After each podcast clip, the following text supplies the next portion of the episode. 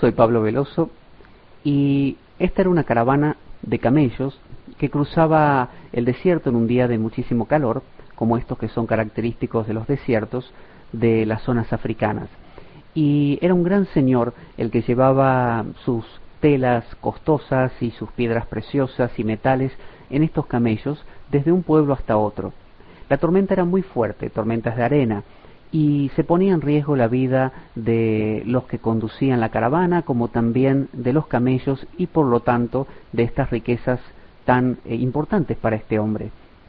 De manera que el conductor de la caravana le dijo a este hombre rico, dice, mire mi señor, necesitamos detener la caravana, eh, atar a los camellos con sogas al suelo, de lo contrario perderemos camellos, personas y sus riquezas.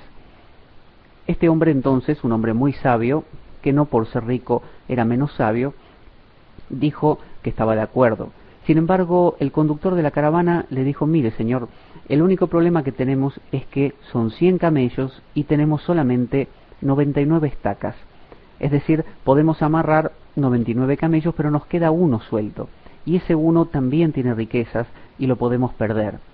El hombre rico, hombre sabio también, dijo, mire, yo le voy a enseñar una cosa que aprendí con mi experiencia. Clave las estacas de todos los camellos y acérquese también a este camello.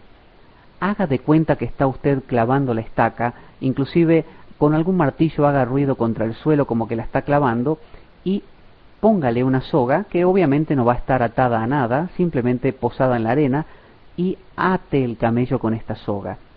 El camello, escuchando el ruido y el ruido de las demás estacas y sintiendo la soga en su cuello, va a creer que está atado a una estaca, pero en realidad esa estaca no existe. Va a ver que esto va a funcionar. Dicho y hecho, pasó la tormenta y el conductor de la caravana, que no tenía tanta experiencia como el hombre rico, pensó que era una tontería y que ese camello iba a desaparecer con la tormenta. Sin embargo, cuando la tormenta fue amainando y la claridad volvió y se pudo ver otra vez eh, todo el panorama, comenzó a contar los camellos. Y cuando llegó al número 99 pensó que no había más. Y ahí estaba, el número 100, todavía, con su soga atada a nada. Piensa, piénsalo.